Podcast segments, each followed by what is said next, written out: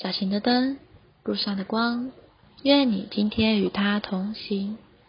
耶稣走遍加利利。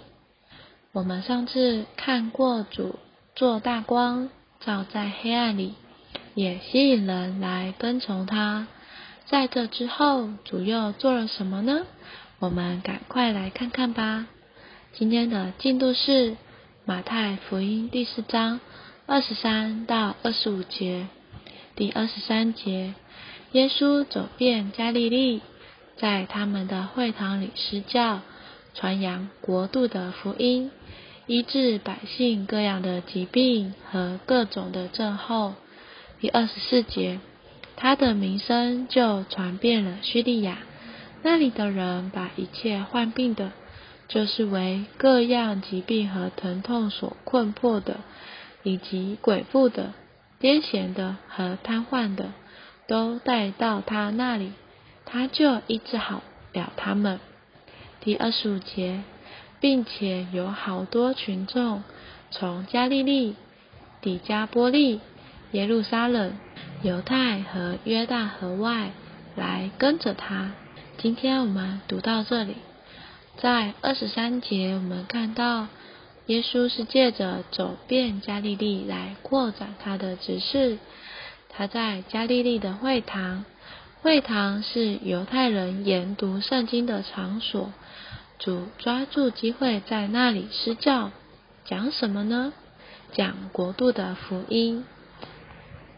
福音在本卷书里称为国度的福音，不仅包括罪的赦免、生命的接受。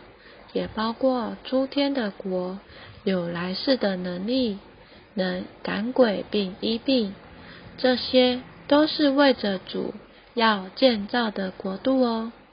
主走遍加利利时，也医治百姓各样的疾病。主做了四件事，借以扩展他的指示，走遍各地施教、传扬并医病。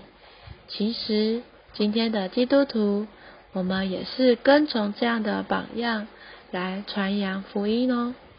还记得上次的四位渔夫吗？借着做大光照耀，主俘了俘虏了四位青年渔夫，成为他的门徒。这四位门徒也同着他走遍加利利。二十五节告诉我们。结果有好多群众为着诸天的国来跟从他哦。主没有开始政治运动或成立政党，他没有进行任何一种运动。主乃是用他自己的琐事照耀并吸引人，这与一般世界上其他团体的做法不同。反而主的自己和他的工作。却吸引了许多群众来跟从他哦。让我们有点祷告吧。啊，主耶稣，啊，主耶稣，主啊，谢谢你给我们看见你殷勤劳苦的榜样。主啊，你乃是借着你自己的心意，并医治人的情形，来使人跟从你。主啊，你的来不是一直的奋心，不是一时的运动，还是为着诸天之国的建立。主啊，叫我们实在有这样的看见，能够看见并跟从你。主啊，谢谢你，阿门。愿神今天祝福你。